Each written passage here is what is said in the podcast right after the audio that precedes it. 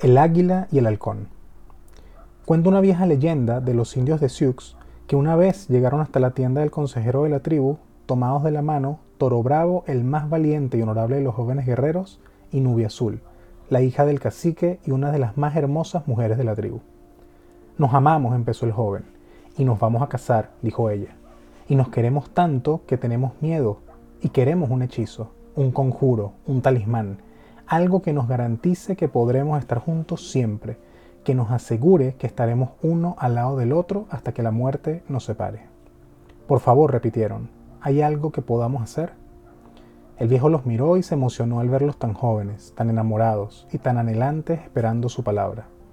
Hay algo, dijo el viejo, pero no sé, es una tarea muy difícil y sacrificada.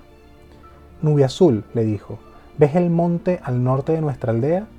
Deberás escalarlo sola y sin más armas que una red y tus manos.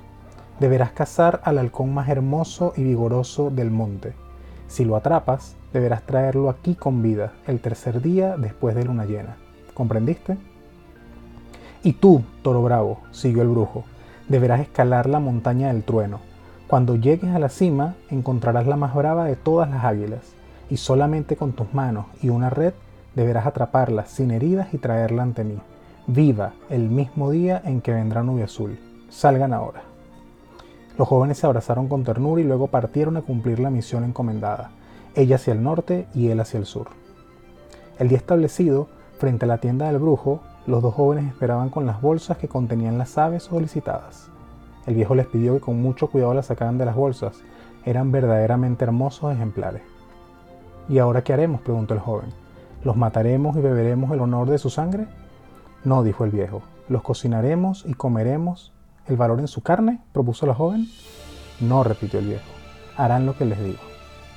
Tomen las aves y átenlas entre sí por las patas con estas tiras de cuero. Cuando las hayan anudado, suéltenlas y que vuelen libres. El guerrero y la joven hicieron lo que se les pedía y soltaron los pájaros. El águila y el halcón intentaron levantar vuelo, pero solo consiguieron revolcarse por el piso.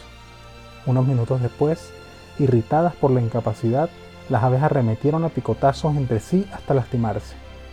Este es el conjuro. Jamás olviden lo que han visto. Son ustedes como un águila y un halcón. Si se atan el uno al otro, aunque lo hagan por amor, no solo vivirán arrastrándose, sino que además, tarde o temprano, empezarán a lastimarse el uno al otro.